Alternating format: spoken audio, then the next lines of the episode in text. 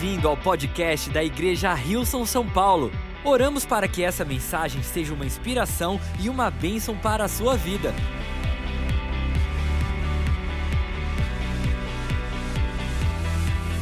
Que incrível! Eu realmente vim para a igreja hoje com uma expectativa daquilo que Deus vai fazer nessa manhã. E eu creio que Deus se alegra, Ele ele tem também essa expectativa que a gente possa entrar naquilo que Ele tem para nós.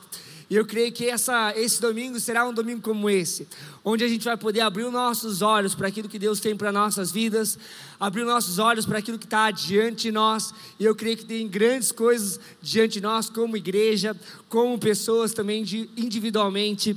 E eu tenho essa expectativa que Deus vai falar aos nossos corações. Mais alguém tem essa expectativa? Amém, amém.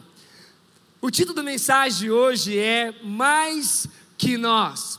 Eu creio que Deus tem muito mais para fazer além de nós mesmos além daquilo que talvez a gente olha para nossas vidas, talvez coloca como limitação, Deus tem muito mais. Assim como Israel também trouxe na, no momento da oração, Efésios diz isso, que Deus é capaz de fazer infinitamente mais do que pedimos ou pensamos, de acordo com o seu poder, não com o nosso poder, não com a nossa capacidade, mas de acordo com o poder que atua através de nós. Vamos ler Isaías capítulo 54, verso 1 ao 4. E aqui são passagens do profeta Isaías, são passagens que eu creio que nós podemos aplicar nas nossas vidas. São versos proféticos com relação àquilo que nós hoje vivemos, e eu creio que a gente vai poder entender mais sobre essas passagens. Você pode acompanhar comigo do verso 1 ao 4, que diz assim: Regozije-se, ó estéreo você que nunca teve um filho, e rompa em gritos de alegria e júbilo. Você que nunca esteve em trabalho de parto, porque muitos são os filhos da mulher abandonada, mais do que aquela que tem marido, diz o Senhor. Alargue o lugar da sua tenda. Eu creio que só aí a gente já consegue aplicar na nossa igreja. Alargue o lugar da sua tenda Estenda, estenda bem as cortinas da sua habitações. Não impeça, estique as suas cordas, firme as suas estacas, porque você se estenderá à direita e para a esquerda, e os seus descendentes desapossarão nações e se, e se estabelecerão nas suas cidades abandonadas. Não tenha medo, você não sofrerá vergonha. Não, não tema o constrangimento, você não será humilhada. Vamos fechar os nossos olhos entregar os próximos momentos nas mãos de Deus. Pai, obrigado. Obrigado, Senhor, pela tua presença aqui. Obrigado, Deus, porque tu se alegra em falar a cada um de nós. E essa é a nossa oração. Que o teu reino venha, Senhor, nesse local que a tua palavra, Senhor, seja pregada, que cada palavra que saia da minha boca sejam as suas palavras, que tu venha gerar fé aos nossos corações e que tu venha abrir os nossos olhos, ó Deus, por aquilo que tu já estás fazendo no nosso meio. Nós te rendemos honra e glória, Jesus. Em teu nome nós oramos e juntos dizemos: Amém, Amém, Amém. Eu gosto de começar minhas mensagens com enquete, até porque nós somos uma família e a gente vai se conhecendo a cada domingo. Quero saber quem é o pessoal que gosta de fazer um esporte. Quem gosta, cadê os, os, os esportistas? Muito bom. Gente, quase mais da metade da igreja é esportista, olha aí. Temos algum atleta? Temos algum atleta? Alguém já foi atleta, quem sabe? Já, aí a Rafa já foi atleta, eu sei. Gente, a, a Rafa, além de fazer parte da nossa igreja, faz parte do elenco do circo. Uma vez eu vim aqui, eu fiquei impressionado com a Rafa andando naquela corda bamba. Eu falei, eu nunca faria isso. Mas quem gosta do esporte, levantamento de garfo, você é atleta, mas você sabe esse esporte mais físico, olha aí o pessoal que já está com fome. Mas eu não sei se dá para perceber, mas eu já tentei ser atleta na minha vida. Talvez o meu físico não indica, mas eu tinha o sonho de ser surfista profissional. era um sonho desde criança. Eu tinha quadros no meu quarto de lugares que eu queria ir surfar no mundo. Algum deles, pela graça de Deus, eu já consegui ir. Mas era um desejo. Nem todos da minha família acreditavam nesse sonho, mas eu tinha fé que eu ia conseguir. E de fato consegui ser atleta, não profissional, mas amador. Mas foi uma jornada para mim.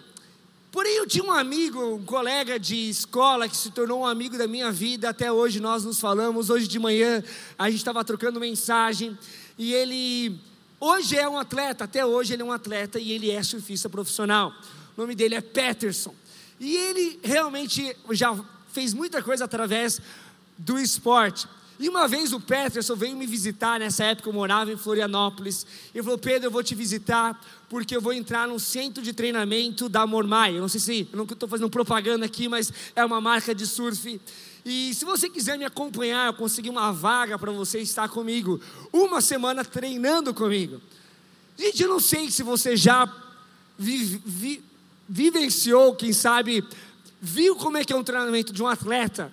Eu achava que eu ia surfar o dia todo. Falei, não, pronto, surfista profissional, a gente vai surfar, a gente vai poder, vai ser filmado as nossas ondas. Eu estava com expectativa.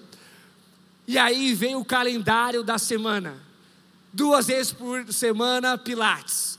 Duas vezes por semana, natação. E não era aquela natação que você só nada, encontra a fichinha no fundo da piscina. Não era nada disso. Eu estava esperando algo mais recreativo mas não era algo com cronômetro. Vocês têm 30 segundos para fazer isso e aquilo. E, gente, foi uma semana intensa. Não foi uma semana leve, não foi uma semana de diversão. Eu achava que eu queria ser atleta, estava quase questionando aquele sonho que eu tinha de infância. E se eu puder te explicar, a situação que eu estava depois de uma semana, os meus músculos, músculos que eu nem sabia que eu tinha, estavam doendo. Eu não sei se alguém já experimentou isso quando começa a academia. Eu não conseguia, não quero entrar em detalhes, mas eu não conseguia nem ir no banheiro fazer o número dois. Sentar já era algo preocupante para mim. Eu tenho uma foto do meu amigo para saber quem que é esse meu amigo. Olha aí, essa, aquela pessoa de trás sou eu, que parece uma joaninha. Mas isso é nessa época, então temos uma foto do meu amigo Peterson surfando, vamos lá. Olha aí, ele pegando um, quase um tubo. E aí tem uma foto de eu crendo que iria ser um atleta profissional. A próxima foto, eu sou da direita. Como você pode ver, meu físico não era de um atleta, mas eu tinha fé que Deus tinha água na minha vida. E graças a Deus hoje eu sou pastor. Não é verdade? Mas por que, que eu te conto? Pode tirar essa foto, que essa foto é uma vergonha às vezes. Mas por que, que eu conto essa história pra gente? Porque eu creio que quando nós decidimos seguir a Jesus, nós começamos uma jornada de fé.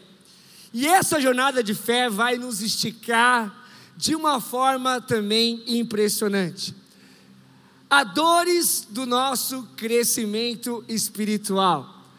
Dores quando a gente começa a ser desafiado a acreditar mesmo em meio talvez às circunstâncias. Colocar a nossa fé em prática, dar passos de fé de acordo com aquilo que Deus está nos chamando, nem sempre é fácil. Para não dizer que na maioria das vezes é desafiador. Porque a fé ela vai sim desafiar a razão humana. A fé vai desafiar aquilo que talvez nós temos como algo estabelecido. Deus sempre vai nos levar numa jornada de fé. A palavra diz assim, em Hebreus capítulo 10, verso 20, Hebreus 11, verso 11. A fé mostra a realidade daquilo que esperamos. Ela nos dá a convicção das coisas que não vemos. A fé vai sim desafiar a nossa razão. E eu creio que Deus quer falar através dessas passagens, porque quando nós escutamos isso, mulher estéreo, comece a louvar ao Senhor, porque você terá muitos filhos. Eu não sei você, mas essa frase para mim, ela não faz sentido. Uma mulher que não pode ter filhos, começar a se alegrar e louvar o Senhor pelos filhos que virão. Deus aqui desafiando a fé do seu povo. Vocês podem começar a clamar e agradecer por aquilo que eu farei, porque de fato, aquilo que eu estou fazendo fará que a sua vida vá expandir. E aí ele começa a dizer: Olha, eu quero que vocês comecem a largar a sua tenda. Na razão também eu diria: por que, que eu preciso estender minha tenda se eu ainda não tenho os filhos? Talvez quando alguém está se preparando para ter um filho, está grávida, quem sabe estender a tenda ou, ou criar um novo cômodo na sua casa faça sentido. Mas aqui Deus está desafiando o seu povo: olha, vocês vão expandir, vocês vão crescer, e eu tenho algo grande para fazer através da sua vida e na sua vida, e eu preciso que você alargue as estacas da sua tenda que você começa a pensar de uma forma diferente. Eu amo como a tradução, a mensagem traz os versos iniciais dessa passagem que nós lemos, diz assim: limpe o terreno para as suas tendas, amplie as suas tendas, pense grande. Deus quer que nós venhamos pensar além daquilo que nós vemos. A gente pode aplaudir Jesus? Deus quer sim desafiar o nós, a maneira de nós vermos aquilo que está diante de nós. Começar a limpar o terreno. E às vezes a gente pode pensar, mas não faz sentido, por que, que eu estou limpando o terreno? Por que, que eu estou fazendo isso? E Deus assim, confia em mim. Eu vou operar um milagre. Abra espaço na sua vida para aquilo que eu farei. E amigos, abrir espaço nem sempre é cômodo abrir espaço na nossa vida para aquilo que Deus vai fazer, vai exigir de nós a confiança plenamente nele, em Jesus Cristo, naquilo que ele pode fazer através de nós. Sabe, a fé é necessária quando talvez as limitações humanas se mostram à nossa frente. Quando talvez a gente olha algo que parece impossível, e quem sabe é impossível de um olhar humano, porém para Deus a palavra diz que nada é impossível. Tiago, capítulo 1, do verso 2 ao 4, nos desafia a olhar as diversidades, as, as limitações de uma forma diferente. Diz assim: Meus irmãos, considerem motivo de grande alegria sempre que passarem por qualquer tipo de provação, pois, sa pois sabem que quando a sua fé é provada, a perseverança tem oportunidade de crescer, e é necessário que ela cresça, pois quando estiver plenamente desenvolvida, vocês serão maduros e completos, sem que nada lhes falte. A mesma passagem na tradução, a mensagem diz assim: Amigos, quando lutas e, e aflições os atingirem cheio, saibam que isso é um presente especial.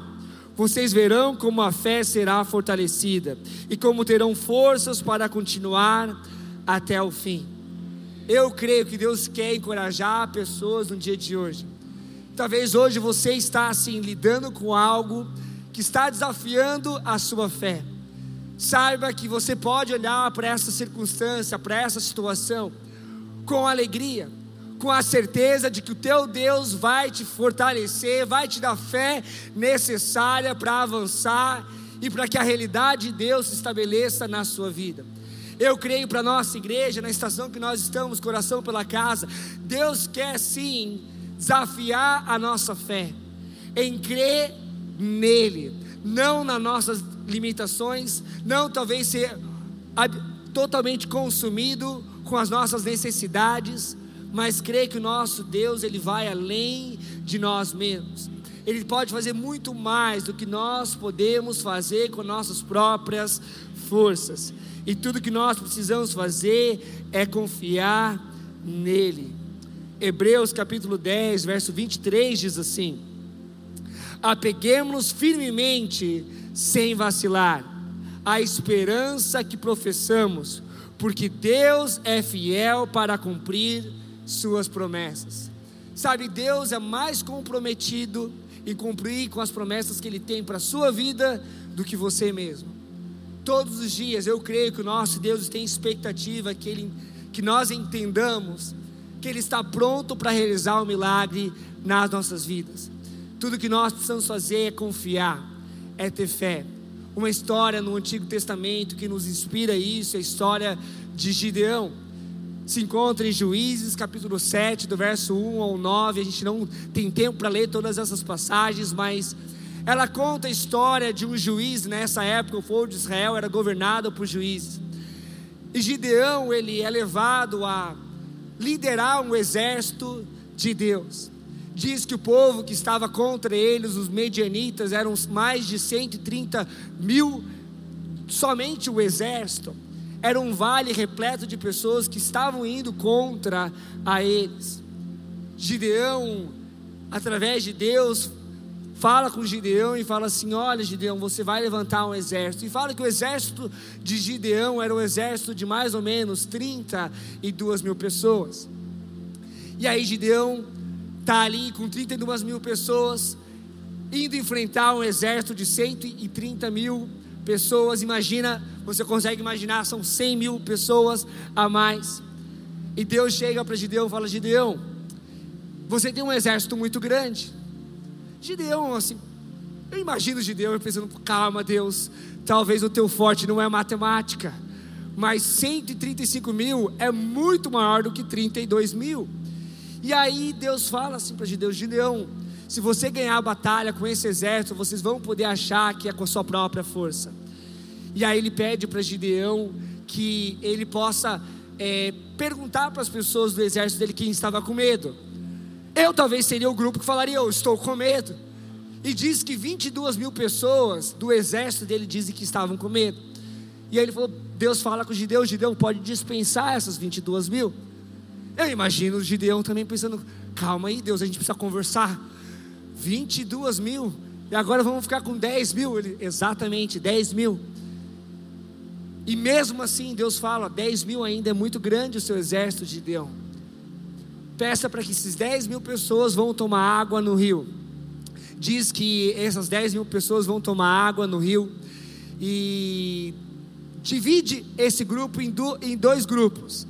Aqueles que tomavam a água colocando a mão para tomar água com, né, com a ajuda da mão e outros que simplesmente se ajoelhavam e tomavam direto no rio com a boca.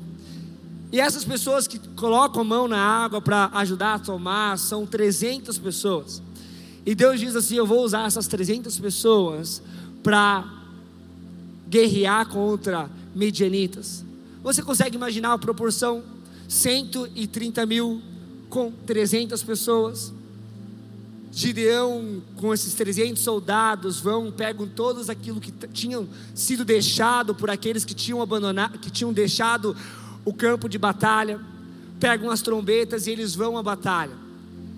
E essa história é impressionante, porque diz que no momento que eles tocam a trombeta pela orientação de Deus, e eles declaram em nome do Senhor, em nome de Gideão, e eles vão descendo aquele vale. Aquelas pessoas que estavam naquele vale são confundidas e começam a guerrear entre elas. E eles obtêm uma vitória milagrosa. Essa história nos ensina e nos inspira a entender que Deus pode fazer muito mais do que aquilo que nós imaginamos com aquilo que tem nas nossas mãos. Quem sabe hoje você acha que é algo pouco, quem sabe hoje você acha que é algo talvez insignificante, porém é isso que Deus precisa para fazer o milagre, é isso que Deus precisa para operar algo impressionante através de nós. 300 pessoas que fizeram algo que talvez nem mesmo um exército de 100 mil pessoas faria. Tudo porque creram em Deus, tiveram fé naquilo que estava diante deles. Isso não se trata do que nós podemos fazer com aquilo que nós temos nas nossas mãos. Isso se trata do que aquilo que Deus pode fazer com aquilo que colocamos na mão dele quando nós entregamos a nossa vida na mão de Deus, entregamos todas as áreas das nossas vidas nas mãos de Deus, Deus irá operar o um milagre. Não é questão de se Ele vai, quando vai, a certeza é que as promessas de Deus se realizarão por conta disso. Eu amo um verso que diz assim: quando tem uma, um pai que está lidando com seu filho que estava endemoniado e chega a Jesus e ele diz assim em Marcos 9, do 22 ao 24: Ele chega, tenha misericórdia de nós e ajuda-nos se puder. Jesus responde: Se puder, pergunta Jesus, tudo é possível para aquele que crê. No mesmo instante, o pai respondeu: Eu creio, mas ajuda-me a superar a minha incredulidade. Sabe, Deus quer nos ajudar a superar a nossa incredulidade. E Deus quer que nós saibamos que Ele sim pode fazer o um milagre. Isso não se trata se Ele pode ou não pode, Ele de fato pode. Nós precisamos unicamente confiar no Senhor. Em segundo lugar, eu gostaria de declarar. Primeiro, eu não sei se eu falei o primeiro ponto, mas o primeiro ponto, a nossa fé será desenvolvida. A nossa fé crescerá. Segundo ponto que eu gostaria de declarar sobre nós como igreja, nós viveremos o milagre da multiplicação. Aquilo que essa passagem que nós lemos no início está nos ensinando é que Deus pode fazer multiplicar. Deus pode fazer, nós temos um alcance pelo qual talvez de um olhar humano nós não teríamos. Deus pode fazer, Deus é aquele que pode gerar vida, Deus é aquele que pode dar filhos, Deus é aquele que pode fazer a nossa descendência crescer. E o milagre da multiplicação, ele é visto em toda a palavra de Deus. A gente talvez pode rapidamente lembrar daquilo que acontece com a multiplicação dos pães e dos peixes. Fala que Jesus ele está ali diante de uma multidão faminta, de uma multidão que estava assim precisando se alimentar. E diz que Jesus chega aos seus discípulos e pergunta: Olha, vocês podem alimentar essa, essa, essa multidão. O que que precisa? E aí alguns tentam calcular. Eu vou ler para nós para que a gente possa estar na mesma página. Diz assim João 6 do verso 5 ao 9. Jesus logo viu uma grande multidão que vinha ao seu encontro. Voltando-se para Filipe, perguntou: Onde podemos comprar pão para alimentar toda essa, essa gente? Disse isso para pôr Filipe à prova, pois já sabia o que ia fazer. Filipe respondeu: Mesmo tra se trabalhássemos vários meses, não teríamos dinheiro suficiente para dar alimento a todos. Então os seus discípulos, André, irmão de Simão, Pedro, falou: Aqui está um rapaz, um menino, com cinco pães de cevada e dois peixes. Aquele menino entregou aquilo que ele tinha, e através daqueles cinco pães e dois peixes, Deus alimentou uma multidão. Eu acho lindo porque Jesus fala, é, as passagens nos ensinam que Jesus já sabia o que ele ia fazer. Posso te inspirar hoje, posso te encorajar que Deus já sabe aquilo que Ele vai fazer através da sua vida. Deus já sabe aquilo que Ele quer fazer através da sua vida, da sua família. E Ele coloca Filipe à prova. Tudo aquilo que Jesus queria era que Filipe e os seus discípulos confiassem naquilo que Jesus poderia fazer naquele momento. E o milagre acontece. Sabe, isso se trata da gente poder compartilhar aquilo que Deus vai fazer através de nós. E essa sempre foi a ideia de Deus para nós, como povo dele. A gente vê a promessa de Abraão, a promessa de Abraão não é só para Abraão e não é só para o povo de Israel. Diz assim, em Gênesis capítulo 12, do verso 1 ao 3: O Senhor tinha dito a Abraão: Deixe a sua terra natal, seus parentes e a família do seu pai e vá para a terra que eu lhe mostrarei. Farei de você uma grande nação, abençoarei e o tornarei famoso, e você será uma bênção para os outros. Abençoarei os que o abençoarem, e amaldiçoarei os que, o amaldiço os que amaldiçoarem. Por meio de você, todas as famílias da terra serão abençoadas. Amigos, Deus nunca quis um povo exclusivo que somente Ele fosse abençoado. Deus sempre olhou o povo de Deus como uma ferramenta em qual todas as nações, todas as famílias da terra seriam abençoadas. Nós somos uma bênção para abençoar as pessoas. Isso não se trata da gente se orgulhar, uau, olha como Deus tem me abençoado. Porém, se Deus tem nos abençoado, é para que a gente venha estender isso às pessoas. Por isso que eu amo aquilo que nós fazemos como igreja. Famílias e famílias sendo abençoadas através daquilo que Deus tem feito na vida de pessoas da nossa casa. Eu olho, por exemplo, por essas crianças que estão na Índia, em Mumbai, que não tem pai, que não tem mãe. Sete mil crianças semanalmente, podendo receber educação, receber auxílio de saúde, receber um suporte para que eles possam olhar para o futuro deles com esperança.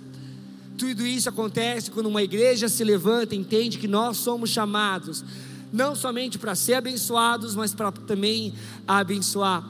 Eu olho para a nossa igreja na Zona Leste, eu olho para aquilo que Deus está fazendo através da nossa casa aqui.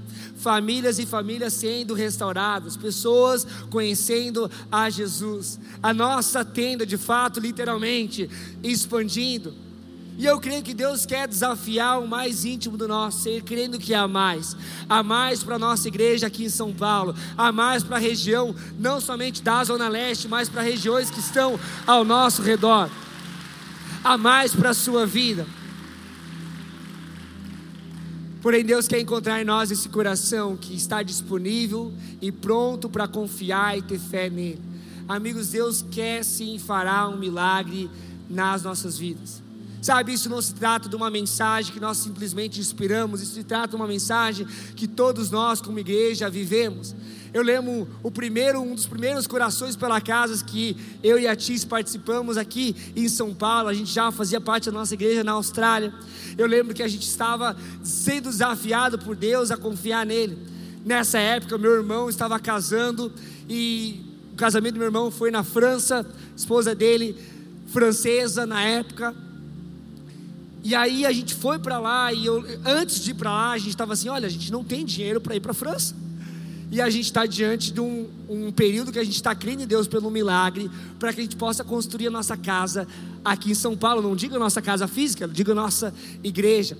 Eu lembro que nessa época, Tice, é, quando né, a gente estava pensando nisso, eu falei, Tice, por que, que a gente não coloca a nossa reserva que a gente tinha pensado para a viagem? Vamos colocar para o coração pela casa. Vamos crer que Deus vai fazer o um milagre, porque os cálculos que a gente estava fazendo para a viagem, eu falei assim, a gente não vai conseguir dessa forma. E eu compartilho isso para nos inspirar. Eu lembro que nesse momento a gente tomou espaço de fé, falou assim: não, isso aqui vai ser, vai nos ajudar a chegar próximo daquilo que Deus nos chamou para contribuir nesse coração pela casa. Naquele período, uma pessoa entrou em contato com a Tice e a, na época a minha esposa, muito tempo atrás, fez um Instagram que era Tice. E uma modelo entrou em contato e falou assim: Olha, eu quero comprar esse Tice. Aí a gente nem sabia que vendia o arroba Tice do Instagram. Talvez você não está no Instagram. Existe isso. E aí a gente está, quanto que a gente né, vai pedir pelo esse arroba Tice? Uma pessoa falou, olha, eu acho que dois mil já é muito. E aí eu falei, Tice, essa é a nossa oportunidade de poder contribuir para o coração para casa e também viajar. Vamos dizer que é 10 mil. E a gente fecha no 8 mil, que é o valor da passagem. Vocês acreditam, gente, que essa pessoa aceitou e nós vendemos um, um arroba Tice por 8 mil? Até hoje eu fico assim, você está maluca? Porém, glória a Deus. Eu conto isso, eu falo de valores porque nosso Deus é um Deus de milagres.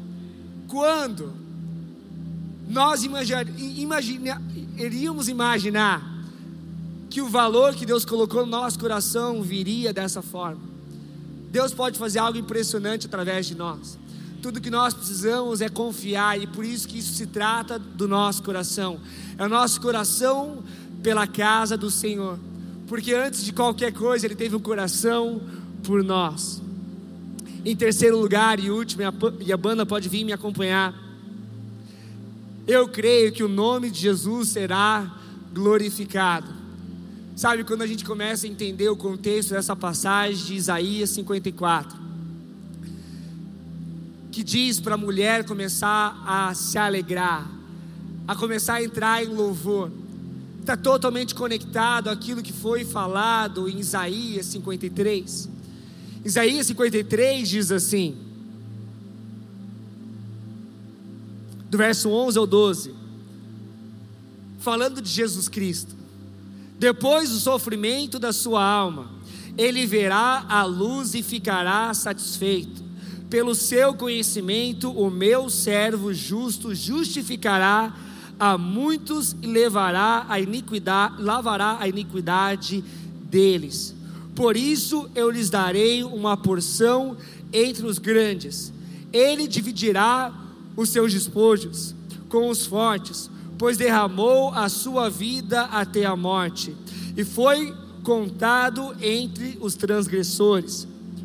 Porque ele levou o pecado de muitos, e pelos, transgressor, e pelos transgressores intercedeu.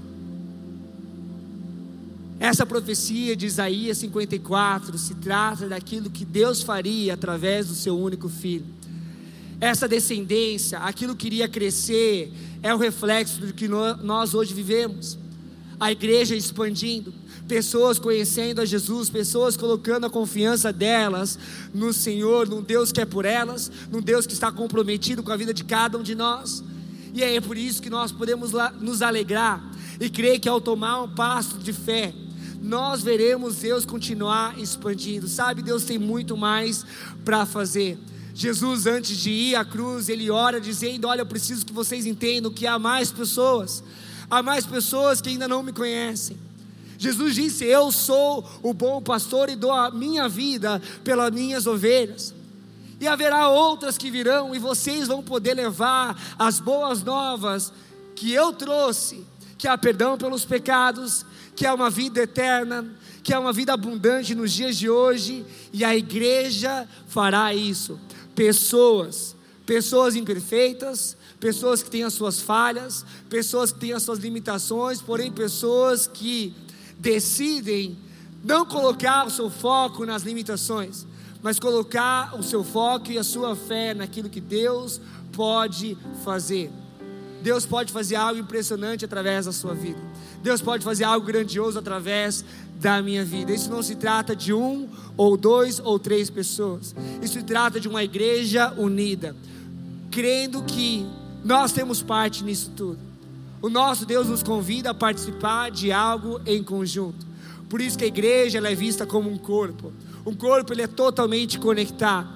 Ele não tem como de manhã acordar um pé falar para o outro eu não preciso de você, ou um nariz dizer eu não preciso de você, o olho. Todos nós dependemos um do outro. Por isso que todos nós temos uma parte nisso tudo. E quando nós encontramos a nossa parte, a nossa vida começa a fazer mais sentido. A gente começa a olhar aquilo que está diante de nós, o nosso trabalho, com um propósito. Deus deu algo às suas mãos, Deus deu algo nas minhas mãos, dons, talentos, Deus deu recursos, não para nós mesmos, mas para que a gente possa também, através de nós, poder ser bênção às pessoas que estão diante de nós. Igreja, que nós venhamos entender o peso daquilo que está à nossa frente essa é uma mensagem sim para a nossa igreja. Essa é uma mensagem para que Deus venha despertar no nosso coração uma fé necessária para que o milagre seja feito. E eu creio que nós estamos diante de um milagre que acontecerá nas nossas vidas. A nossa fé será aprovada.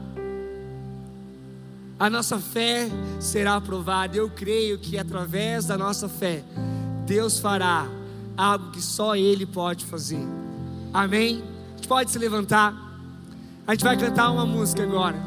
E é uma música que talvez muitos já conhecem. Mas eu queria que essa música se tornasse pessoal para você. Onde a gente possa entender aonde o Espírito de Deus está nos levando. Amigo, cada um de nós tem um caminho a ser trilhado. É tão fácil a gente querer olhar para o lado e falar por que, que meu caminho não é igual desse ou igual do outro. Porém, Deus tem um caminho a ser trilhado a cada um de nós. E esse caminho nos leva ao mesmo lugar, nos leva a Cristo Jesus. E através de Cristo Jesus nós vamos poder ver a igreja dele avançando. Amigos, corações rendidos, corações totalmente rendidos à vontade de Deus. Vamos lá, igreja, vamos cantar essa canção, vamos se entregar em adoração. E vamos, quem sabe, nesse momento orar e fazer orações como Deus, qual é a minha parte em tudo isso?